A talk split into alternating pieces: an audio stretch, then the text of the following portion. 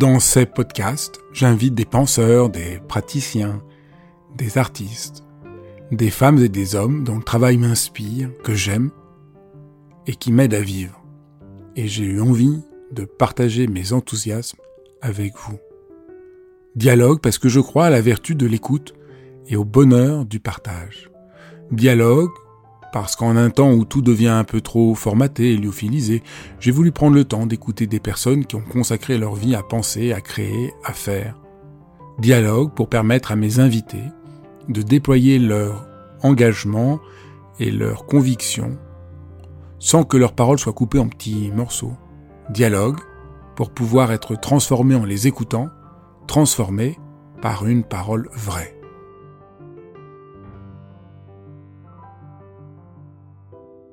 En général, quand on pense aux influenceuses, on pense à toutes celles qui vendent euh, des régimes, de la chirurgie esthétique pour euh, correspondre à une certaine image. Ce qui est formidable chez Louise Aubery, c'est qu'elle s'attache au contraire à déconstruire tout cet ensemble de consignes, de règles, d'injonctions. Comment se foutre la paix, comment se libérer des injonctions, comment être soi-même épanoui, comment savoir s'écouter. Voilà ce que je vous propose d'explorer avec Louise Aubery dans cet épisode de Dialogue. Bonjour Louise, je suis vraiment très content de te recevoir dans Dialogue. Est-ce que tu veux bien très rapidement te présenter? Avec grand plaisir. Je m'appelle Louise Aubéry, j'ai 26 ans, je suis créatrice de contenu, entrepreneur et autrice. Et je suis notamment, euh, du coup, l'autrice de Miroir, Miroir, dis-moi ce que je vaux vraiment, un essai dans lequel j'ai souhaité euh, revenir sur l'origine des inégalités et expliquer les injonctions qui pèsent aujourd'hui sur les épaules des femmes. Alors, ce qui, moi, ce qui m'a passionné, pourquoi j'ai voulu t'inviter, voilà, c'est que des gens qui sont, entre guillemets, ce qu'on appelle des influenceurs, on, en connaît beaucoup, mais ce qui me frappe chez toi, c'est que on te sent que tu es habité par quelque chose, euh, d'essayer d'éclaircir quelque chose pour les, pour, pour les autres, d'avoir vraiment euh, un engagement. Et au fond, ton livre est le résultat de cet engagement. Et ton engagement, ici, c'est d'essayer de déconstruire ce qui nous enferme. Exactement. et déconstruire, enfin, je peux juste dire, voilà, déconstruire, c'est un mot très important, c'est un mot qui vient de, de la philosophie et qui essaie vraiment de dire qu'on est prisonnier de structures dont nous ne nous rendons pas compte. Quelque chose qui fait structure, c'est pour ça qu'on parle de déconstruire. Et tu repères, avec beaucoup d'honnêteté, de, de, sincérité, les, donc c'est pas du tout un livre abstrait, mais qui parle de ton expérience, comment on est coincé et comment il faut déconstruire. Ouais, en fait, euh, ça. Je voyais bien que le sexisme était encore omniprésent euh, pour voilà, toutes les femmes de mon entourage et que pourtant il y avait un peu ce discours euh, selon lequel on avait fait la révolution féministe, on avait eu les droits qu'on devait avoir, que l'égalité des droits, et c'est vrai, est atteinte en théorie en France. Et je n'arrivais pas à. Hum, enfin, je voulais plutôt réussir à identifier ce qui faisait qu'on était encore soumis à certaines injonctions, à certains mécanismes, et qui, du coup, comme je l'ai très bien dit, nous enfermait et donc nous empêchait d'être vraiment nous-mêmes.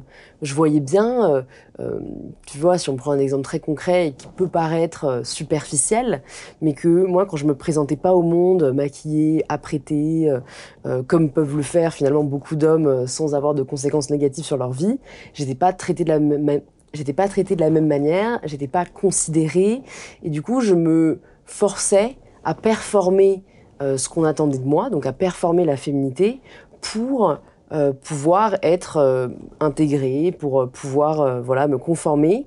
Et en fait, je me suis rendu compte, c'est un peu comme une pelote où tu déroules le fil, que quand tu pars voilà de, ça, par exemple, et tu, tu, te dis mais pourquoi?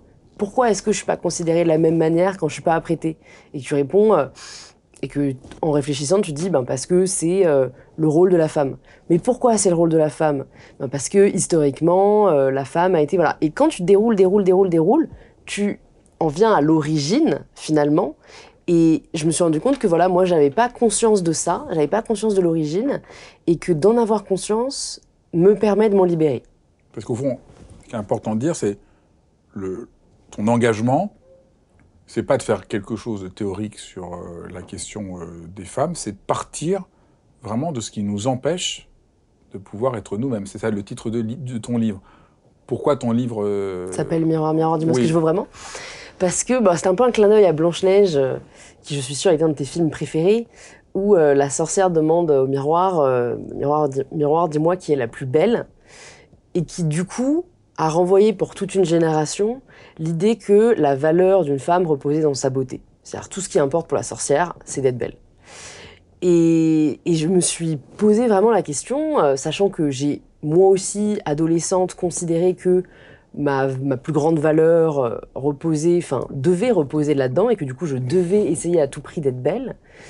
Sachant que j'ai réalisé que c'était une illusion, je me suis demandé, mais ok, mais maintenant, euh, ben, où est-ce qu'elle repose ma valeur? Parce que je pense qu'on ne peut pas dire juste à quelqu'un, non mais tu t'en fous de la beauté, euh, euh, concentre-toi sur qui tu es à l'intérieur.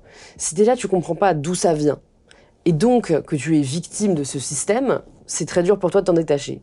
Et une fois que tu l'as compris, je pense qu'il faut faire reposer sa valeur ailleurs pour pouvoir avoir cette énergie à réallouer quelque part, sinon on se trouve démuni. Donc voilà pourquoi je l'ai appelé comme ça. J'interromps quelques secondes l'épisode pour vous dire merci. Si vous êtes sur ma chaîne et vous êtes si nombreux à écouter Dialogue, c'est que vous êtes intéressés à prendre soin de vous, à avoir souci du monde, à vouloir développer plus euh, d'affection, de tendresse, de chaleur dans ce monde qui en a bien besoin. Et si vous voulez être au courant de tout ce que je propose, de dialogue, de cours, de rencontres, c'est tout simple. Inscrivez-vous à ma newsletter en cliquant sur le lien ci-dessous et vous recevrez même un petit cadeau. Voilà, je reviens maintenant à la suite de ce dialogue.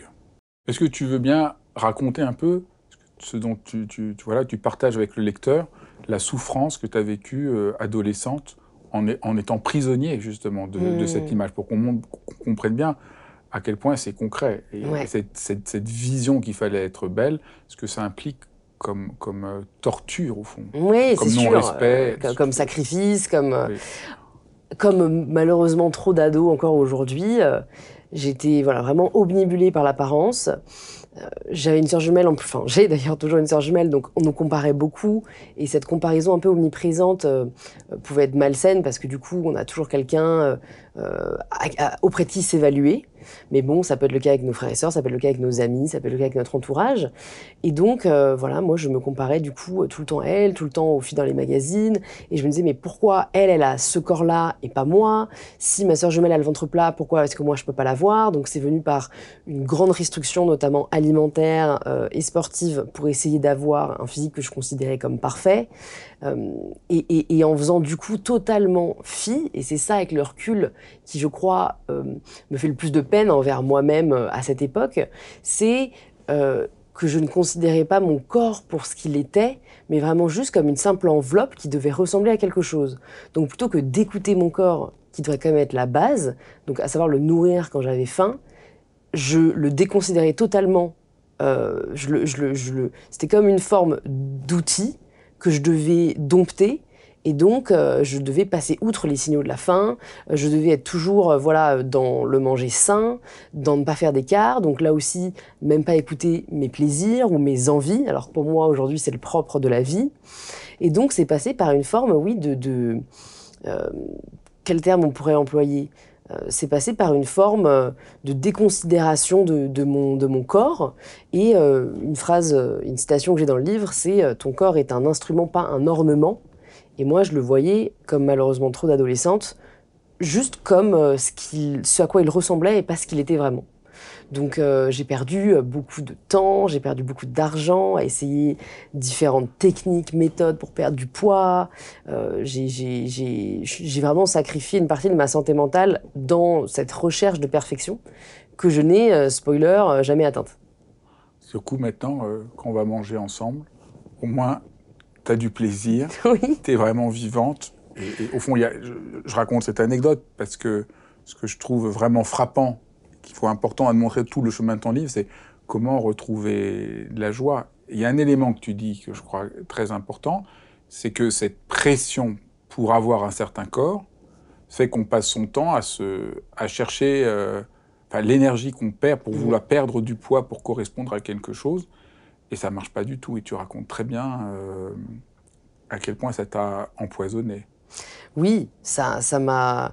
En fait, euh, ça devient, je pense, euh, une mission presque de vie. Et c'est là où je dis qu'il est important de réallouer par la suite cette énergie ailleurs, c'est parce que je pense qu'on a tous et toutes cette énergie en nous, cette euh, volonté, voilà, d'être euh, d'être meilleur, de progresser.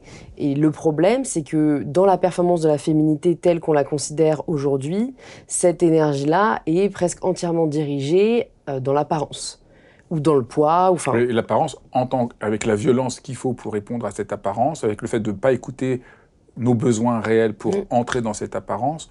Donc là, il y a tout un jeu d'une violence. Et là, on voit bien ce que, que ce poids-là que tu décris mm. euh, n'est pas juste abstrait, mais se manifeste par une. Et comment, par exemple, mais comment, du coup, tu es passé?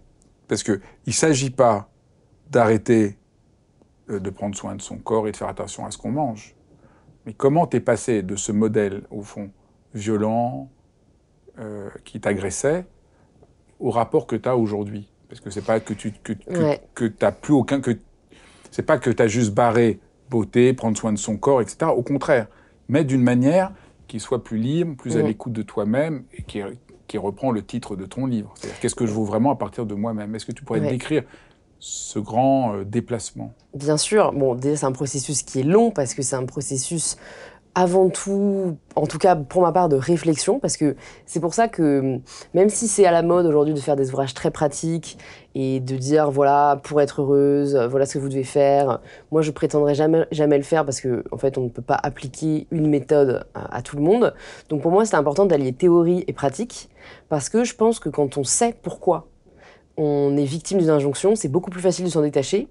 Et donc en fait pour moi ça a été vraiment réalisé que c'était une euh, que c'était la conséquence du patriarcat euh, et que du coup c'était une forme presque de ma part de, rébellion que du coup de ne pas m'y plier euh, parce que m'y plier ce serait une forme du coup de perpétuation de ce système que je dénonce. C'est important, c'est-à-dire les gens, beaucoup de, de jeunes, mais encore même des gens âgés, veulent maigrir pour ressembler à une image en pensant que c'est ça qu'elles veulent, sans se rendre compte que c'est pas ça qu'elles veulent, elles sont manipulées.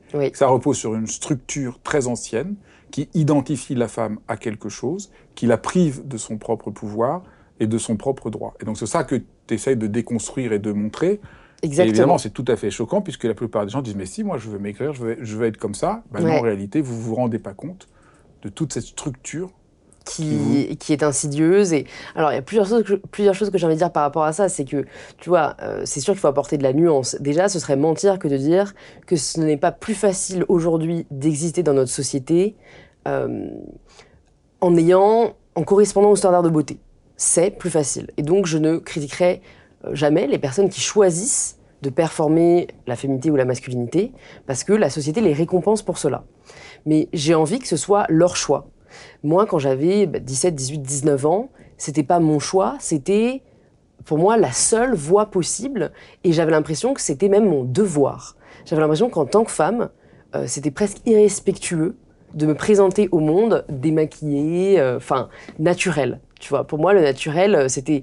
Et, et, quand j'y pense, c'est vraiment terrible parce que du coup, je faisais vraiment reposer ma valeur dans quelque chose qui ne dépend finalement pas de moi ou très peu de moi, malgré tout le contrôle que j'essayais d'apporter.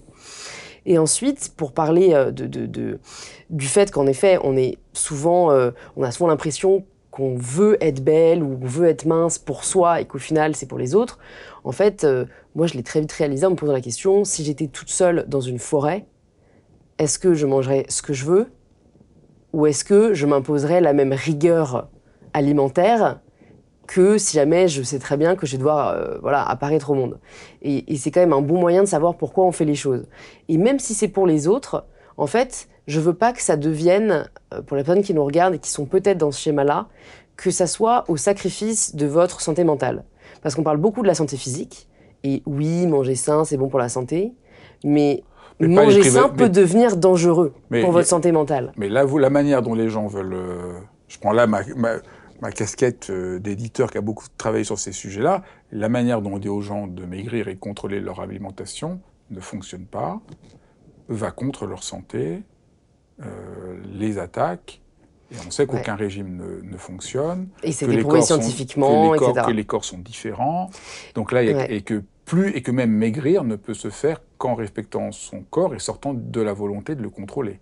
Que la volonté de contrôle ne marche pas, elle est violente, Donc c'est aussi ça, c'est qu'il y a un modèle qu'on présente, mais derrière, il y a tout un cadre mmh. extrêmement violent. Je vais maigrir, je vais me contrôler. Toute personne qui veut se contrôler craque. Donc on est pris dans un cercle vicieux de culpabilité. J'ai craqué, je suis nul, je m'en veux. Mais non, je vais être encore plus forte la prochaine fois au lieu de trouver un équilibre euh, intérieur qui vient d'une forme d'écoute de, de, soi. De soi.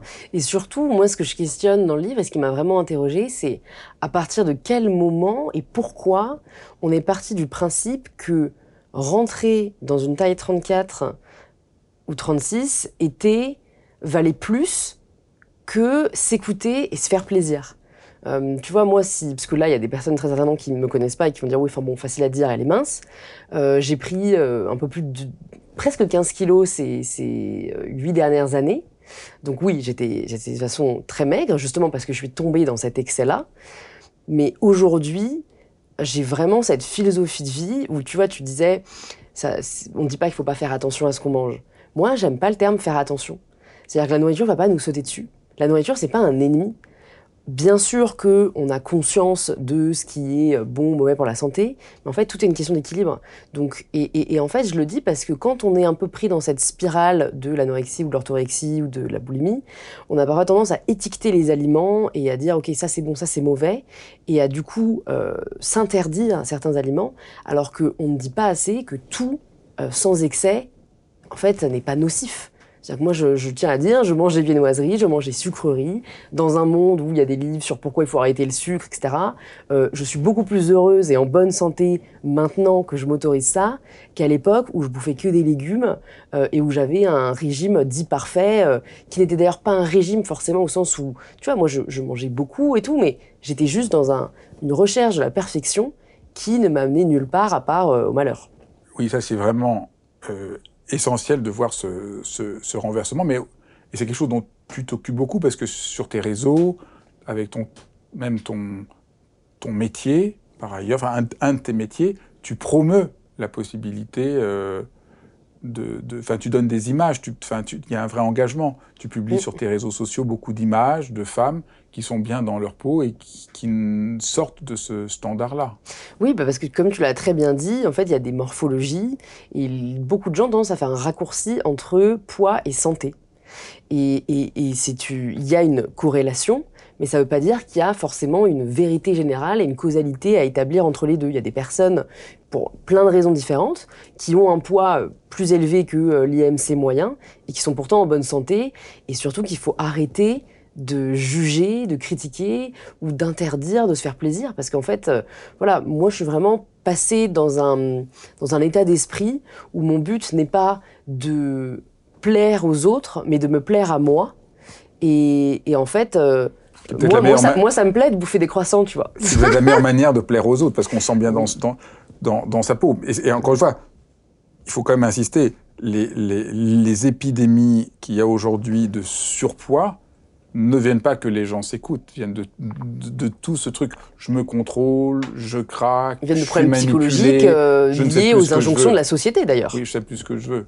Mais comment tu. Est-ce que ça a été facile? Comment t'es es venu à à ce que tu fais beaucoup dans tes réseaux, te, montrer euh, euh, naturel, tu naturel, peux le dire. oui, euh, avec des, avec de la lingerie, etc. Comment tu as, enfin, est-ce que c'était thérapeutique pour toi? Comment tu l'as fait Je disais en introduction que je sens chez toi, ce qui me touche beaucoup, la volonté d'aider les gens. On voit bien que tu fais ça pour que les gens puissent avoir d'autres images qui mais comment ça s'est fait pour toi? Écoute, tu as raison, ça a été thérapeutique, les réseaux pour ça. Euh, parce que quand j'ai commencé à partager des photos un peu avant-après, inversées, donc c'était il y a au moins 5-6 ans maintenant, où tu sais, on, voyait beaucoup des photos bah, de, de, perte de poids et on félicite la perte de poids, tu vois, déjà comme si c'était une forme d'accomplissement et que ce qui veut dire que la prise de poids était un échec.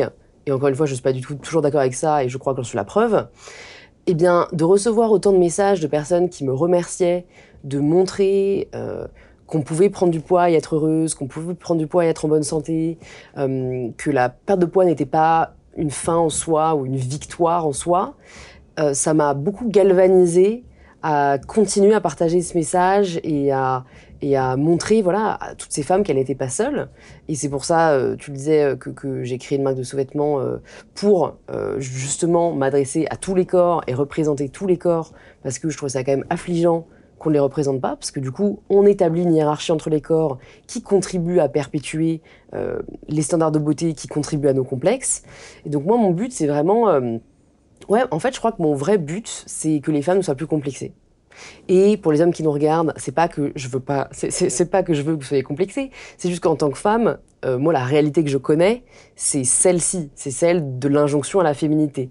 Et donc, euh, tu as reçu Ben Ever qui parle très bien, lui, de la virilité. Euh, donc voilà, le, le c'est pas une opposition entre les deux. Et d'ailleurs, Olivia Gazelle a écrit un super livre, Le mythe de la virilité, qui montre bien que c'est de la virilité qui est née aussi l'injonction à la féminité. Mais je me concentre là-dessus parce que c'est ce que j'ai connu, c'est ce dont j'ai été victime, et c'est, je crois, ce dont je suis sortie aujourd'hui. Comment on fait, c'est un des grands axes de ton travail, pour se libérer du regard des autres. Parce qu'au fond, euh, mm. ton, ton, ton, engagement, c'est justement d'arrêter de se culpabiliser, de s'en vouloir, d'avoir honte. honte. Et, que contrairement, on croit qu'on essaie des très libres, tu montres très bien dans ton livre, bah, regardez comment vous êtes prisonnier. Mm. Pour moi, une question fondamentale, c'est pourquoi? En fait, si on commence à... Hum, si on prend le réflexe de se poser la question pourquoi, pourquoi on fait les choses, on parvient à être aligné et donc à se libérer du regard des autres. Et c'est un travail de tous les jours. Euh, donc, euh, pourquoi est-ce que euh, je me suis habillée comme ça aujourd'hui? Enfin, tu vois, eh ben, je sais pourquoi. J'avais envie de mettre du vert parce que maintenant je suis rousse et que je trouve que ça va bien ensemble. pourquoi est-ce que je maquille les yeux et pas la peau? Bah, Parce que j'aime bien maquiller les yeux, mais j'aime pas maquiller la peau parce que comme j'ai des problèmes de peau, j'ai pas envie que ça empire mes problèmes de peau. Enfin, en fait, je, je sais maintenant pourquoi je le fais et je pense que c'est une question qu'on se pose pas assez et qui nous permettrait d'identifier euh, si on a vraiment envie de performer euh, la féminité ou non. Parce que mon but n'est pas de dire, euh, et encore une fois, c'est vraiment un discours, tu vois, que des gens vont simplifier, je sais pas, pour, pour, pour dénoncer mon propos, mais le but n'est pas de dire sortez en pyjama de chez vous, au saut du lit. Enfin, en fait, c'est faites-le si vous êtes à l'aise avec le fait de le faire. Mais si jamais vous avez envie de mettre tel rouge à lèvres parce que ça vous fait sentir super puissante, si jamais vous avez envie de mettre des talons hauts parce que euh, euh, vous aimez votre euh, assurance avec, ou au contraire des baskets parce que vous en avez marre de vous infliger des talons qui vous bousillent les pieds, eh bien en fait, faites-le. Il n'y a pas, ce que je veux dire, c'est qu'il n'y a pas de, de règles, si ce n'est celles qu'on a décidé que vous devriez respecter, et moi, je suis assez radicale là-dessus, et on peut ne pas être d'accord, mais pour moi, toutes les règles de la société sont des constructions sociales qui peuvent être déconstruites. Donc je suis vraiment pour une affirmation euh, de soi qui soit pleine, tant qu'elle ne nuit pas à autrui. Mais tu vois, il y a un discours qu'on peut m'opposer qui est, enfin quand même, Louise, pour vivre en société, il faut des conventions sociales. Ben oui, si tu décides qu'il en faut, mais en fait, si jamais euh, tu décides que toi, tu as envie de vivre dans ta vérité euh, et qu'elle n'heurte personne d'autre, et si elle les heurte juste parce que ben ils sont fermés d'esprit, ben, j'allais te dire, c'est pas à toi de t'empêcher d'être qui t'as envie d'être, quoi. Ou on pourrait dire, les constructions sociales sont des constructions sociales.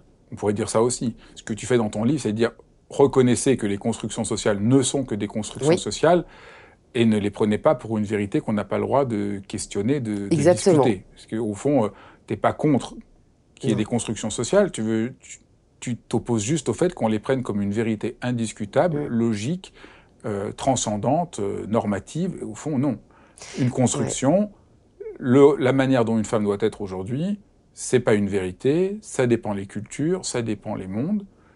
Et s'affranchir, être libre, c'est pas les effacer toutes, mais c'est d'avoir un rapport un peu plus libre et pouvoir faire, comme tu dis, euh, faire comme on a envie avec elle au lieu d'en être soumise. Est-ce qu'il y a d'autres conventions sociales que tu trouves particulièrement écrasante dans le fait de pouvoir être un peu plus soi-même qu'on est une femme?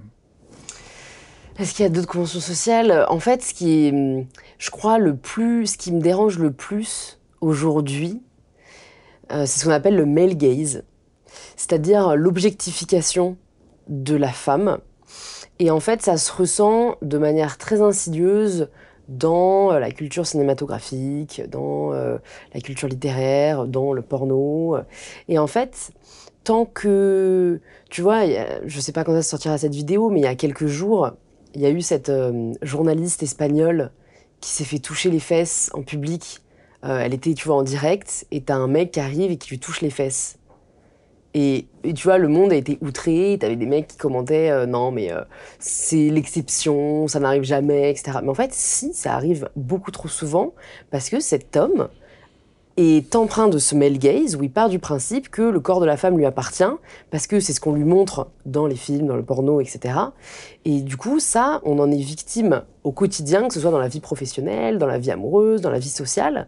Et c'est ce qui explique les violences conjugales en grande partie, c'est que du coup culturellement, encore beaucoup d'hommes partent du principe que le corps de leur femme euh, leur appartient et, donc ils peuvent faire ce qu'ils veulent avec.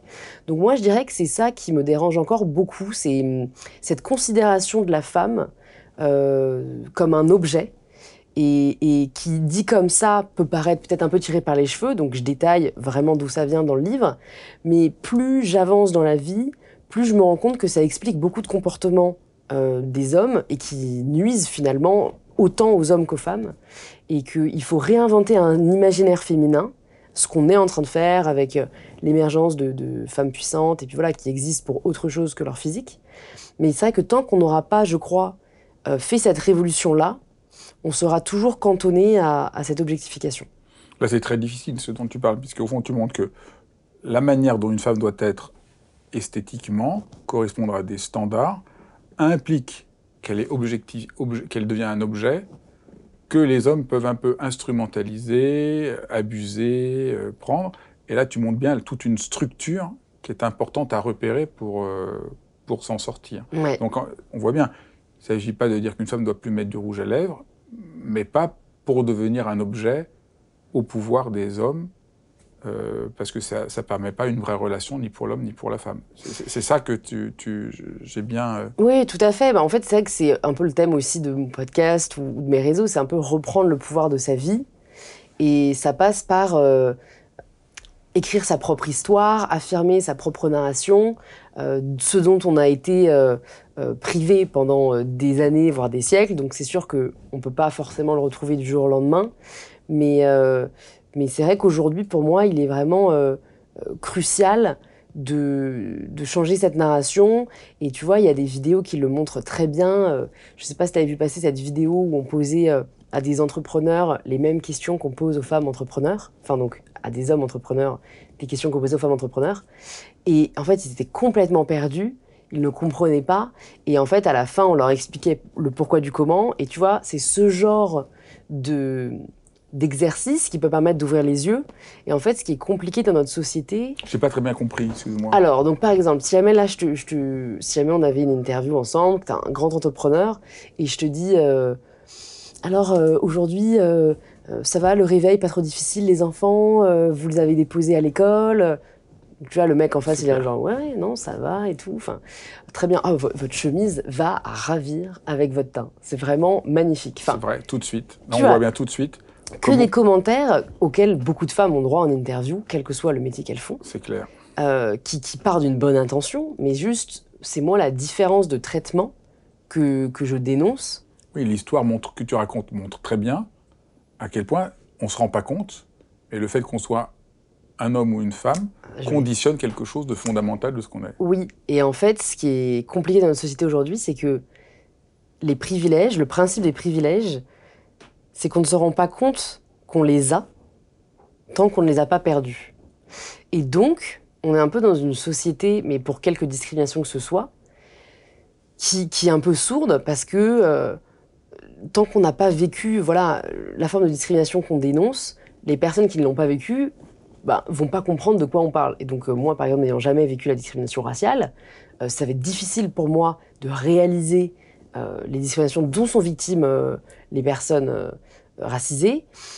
Et pour voilà, des hommes qui n'ont jamais vécu le sexisme, c'est vrai qu'il y a un discours encore parfois où on passe pour euh, des relous, des hystériques, des radicales, parce que eux-mêmes n'en ont absolument pas conscience, vu que bah, ils n'ont jamais euh, eu à avoir peur euh, en rentrant chez eux le soir quand ils passent dans une petite ruelle, ou qu'ils n'ont jamais voilà, été sifflés dans la rue ou touchés contre leur gré.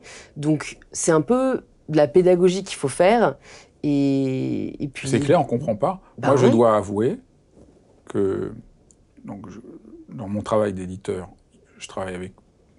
C'est un métier qui est devenu tout à fait féminin. En parlant avec beaucoup de mes, mes collègues, ces derniers mois, euh, en ayant lu ton livre et d'autres livres, on, a, voilà, on déjeunait, je leur ai posé des questions. Elles m'ont révélé comment tant d'auteurs masculins euh, sont lourds, entreprenants, euh, abusent, jouent sur la corde sensible, jouent de leur pouvoir. Et je dois dire, ça a été pour moi, euh, j'en avais les larmes aux yeux de sentir mm. cette violence dont on ne parle pas, qui doit les prémunir. Ils ont l'impression que voilà, ils ont juste un déjeuner de travail, et puis euh, ça va plus loin, tu sais pas comment faire, tu te sens souillé parce que tu as déjà accepté le repas, parce que tu que c'était le travail et ça t'emmène plus loin. Mm. Et, je trouve que si, c'est très important d'arriver à repérer euh, cette, qui apparaît peu. C'est justement pour ça que j'ai rajouté un chapitre dans la nouvelle édition du livre euh, de, de, manuel de réponse aux remarques sexistes. Parce qu'en fait, on en est arrivé là, tu vois. Je, reçois des, vraiment beaucoup de messages de ma communauté, justement, de personnes qui me disent, genre, j'ai reçu telle ou telle remarque, que ce soit, tu vois, quand t'es une femme et que, euh, tu vois, moi je suis célibataire, j'ai des, messages. Pourquoi une femme comme toi sera célibataire? Bah pourquoi pas, en fait? Enfin bref, sur le, sur sur sur. Je veux bien que tu en racontes, que tu, que tu en donnes quelques-uns. Ah bah oui, bah, il y a, y a quoi? T'as 30 ans et t'as pas d'enfant? Euh, Mais euh, attention, l'horloge biologique elle tourne.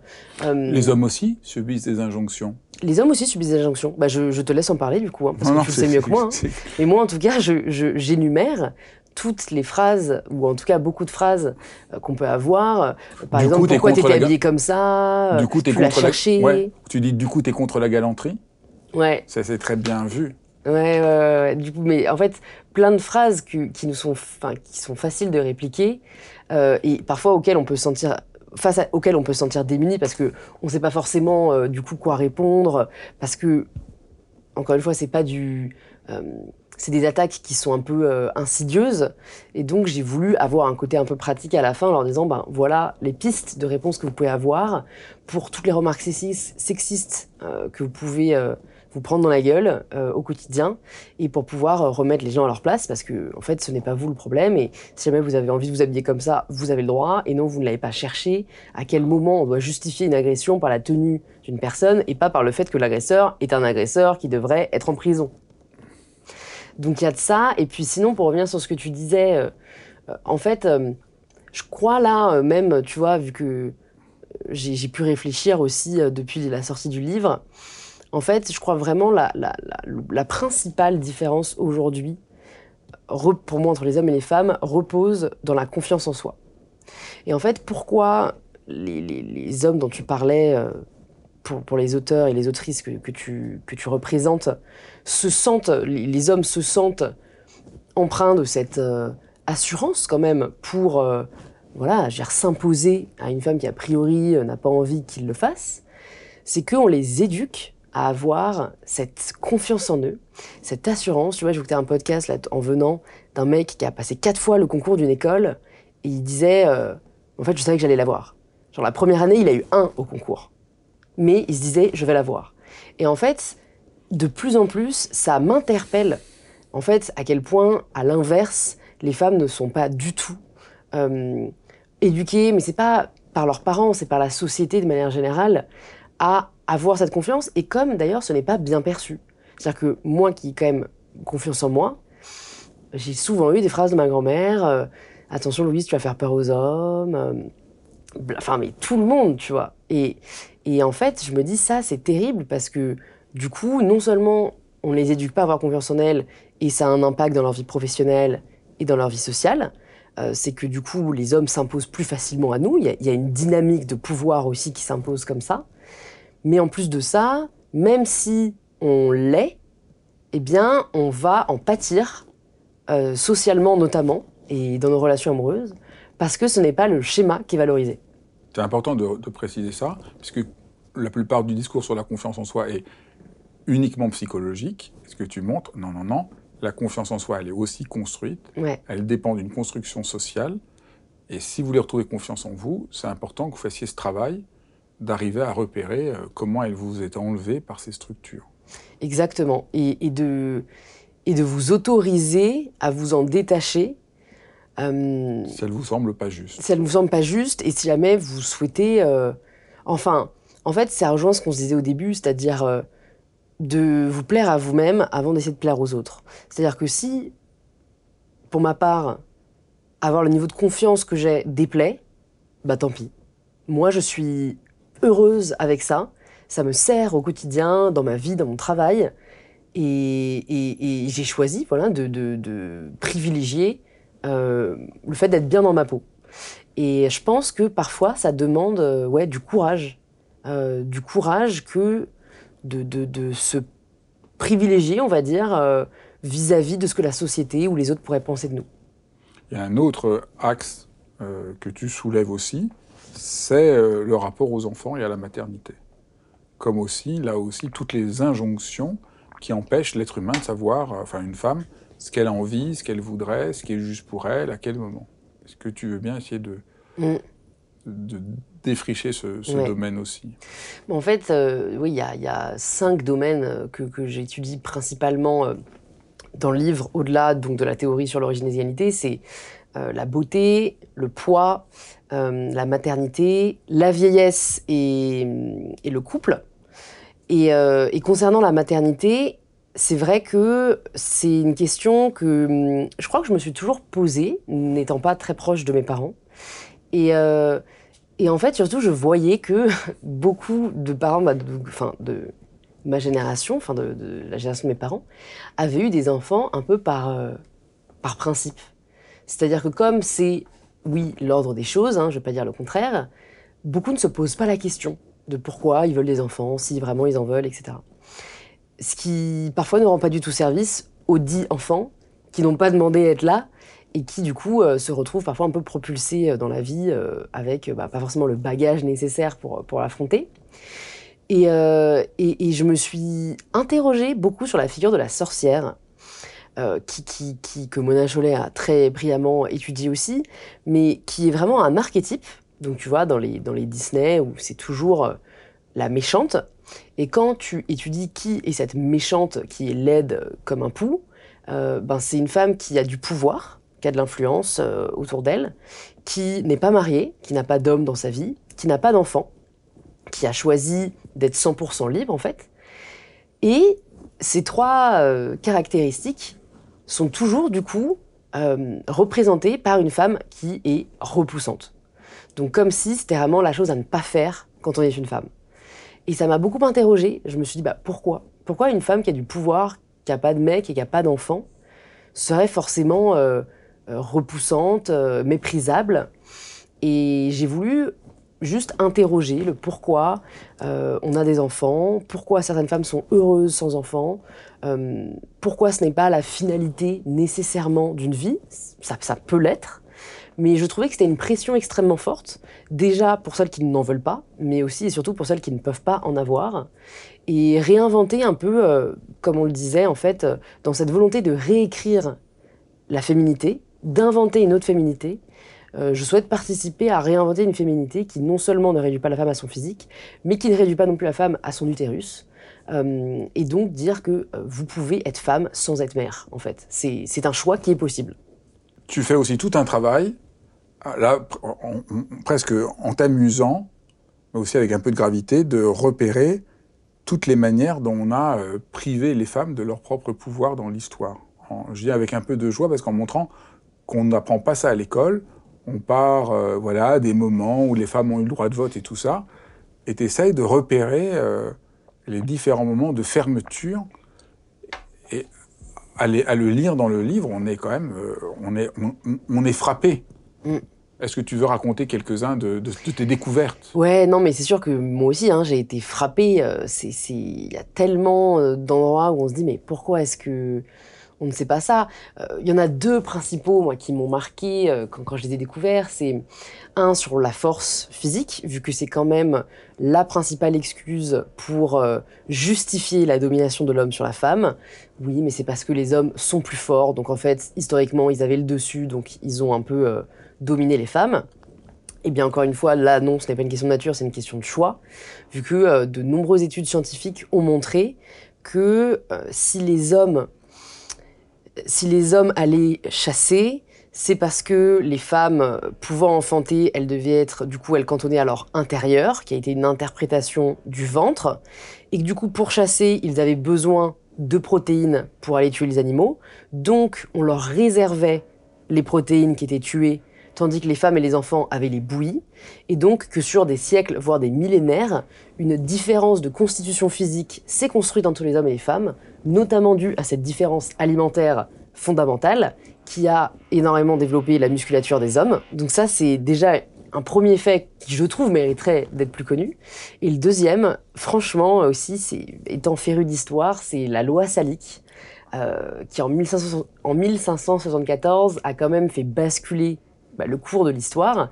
C'est-à-dire qu'on nous apprend que euh, la royauté euh, se transmettait de père en fils, et on nous apprend jamais pourquoi elle se transmettait pas de père en fille, et pourquoi les femmes ont finalement été exclues du trône.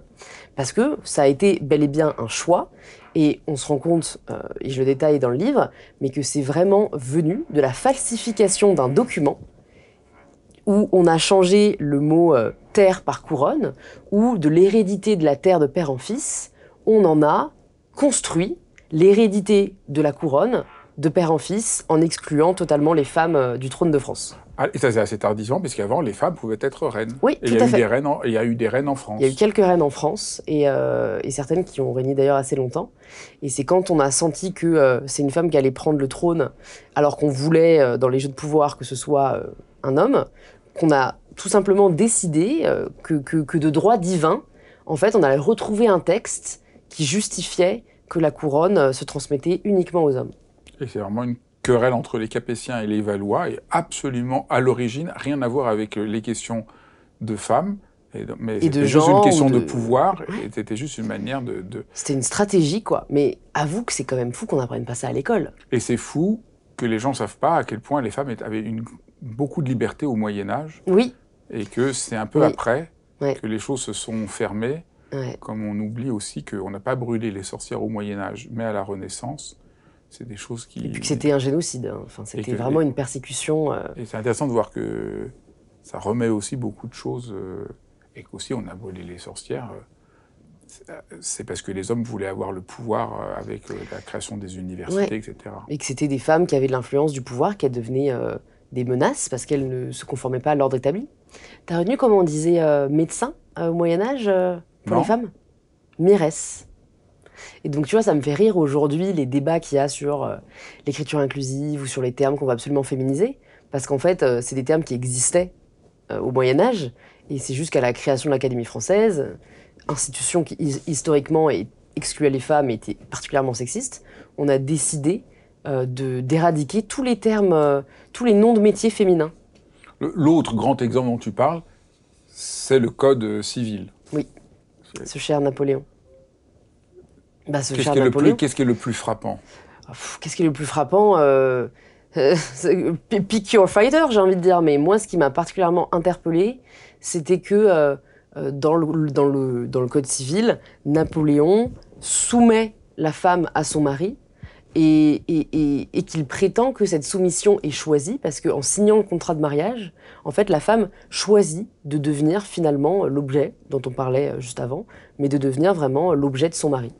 C'était. Euh, en gros, si l'argument un peu fallacieux derrière, c'est si jamais tu ne veux pas être soumis à ton mari, bah, t'as qu'à pas te marier. Oui, mais en fait, si jamais tu n'es pas marié, tu ne peux pas exister vu que tu n'as aucune euh, euh, légitimité juridique si jamais tu n'as pas un mari pour pourvenir à tes besoins. Donc en fait, tu, étais vraiment contrainte de te marier et donc, et donc contrainte d'être soumise et, prétendre le fait que c'était une soumission choisie, euh, c'est au mieux euh, hypocrite et au pire euh, dangereux. Le mouvement de ton livre, que j'espère qu'on a pu éclaircir, c'est faire des choix qui nous correspondent. Et tu racontes toi-même, donc dans le livre avec beaucoup de, oui, de sincérité, les différentes étapes.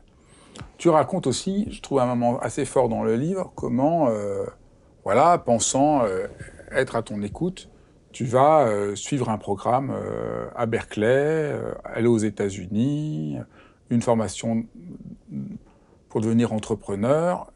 Je trouve que c'est un bon exemple de comment la pression peut nous prendre et, que ça, et comment faire tout le travail que tu essayes de faire, de se libérer d'une pression qui nous fait croire qu'on veut quelque chose alors qu'on ne le veut pas. C'est en effet euh, un des points les plus, les plus importants. En fait, ça revient à la question que je citais tout à l'heure, qui est de vraiment se demander pourquoi. Je pense que je m'étais pas demandé à cette époque, je m'étais pas assez demandé pourquoi je faisais les choses. Et je pense qu'il faut pas se le demander une fois, il faut se le demander dix fois. C'est-à-dire, il faut se demander le pourquoi, du pourquoi, du pourquoi, du pourquoi, du pourquoi. Et en fait, si j'ai fait cette troisième année à l'étranger euh, à Berkeley, pourquoi? Parce que je voulais être entrepreneur. Pourquoi je voulais être entrepreneur? Parce que je trouvais ça stylé d'être entrepreneur. Et je me suis arrêtée là. Alors que si on détaille vraiment pourquoi c'est stylé d'être entrepreneur, bah, parce que c'est bien vu par les autres. Pourquoi est-ce que tu veux être bien vu par les autres? Ben Parce que je pense que j'ai eu un manque de reconnaissance et que j'ai envie de l'avoir. Et pourquoi c'est par ce, moyen, ce moyen-là que tu veux l'avoir En fait, faire ce travail, vraiment, des, je dirais, dit pourquoi, permet d'arriver à la raison de pourquoi on fait les choses et du coup de réaliser si le moyen qu'on a identifié est vraiment le moyen le plus juste pour y arriver. Et au fond, je pense que moi, ce que je voulais vraiment, c'était avoir un impact. Et oui, l'entrepreneuriat est, un, est une façon d'y arriver, mais dans l'absolu, après, je regrette pas cette expérience parce que, bon, j'avais 21 ans, euh, parfois on n'a pas toutes les réponses et il faut bien savoir se frotter à la vie, euh, que ça marche ou que ça marche pas, pour réaliser qu'on est sur la bonne voie ou non.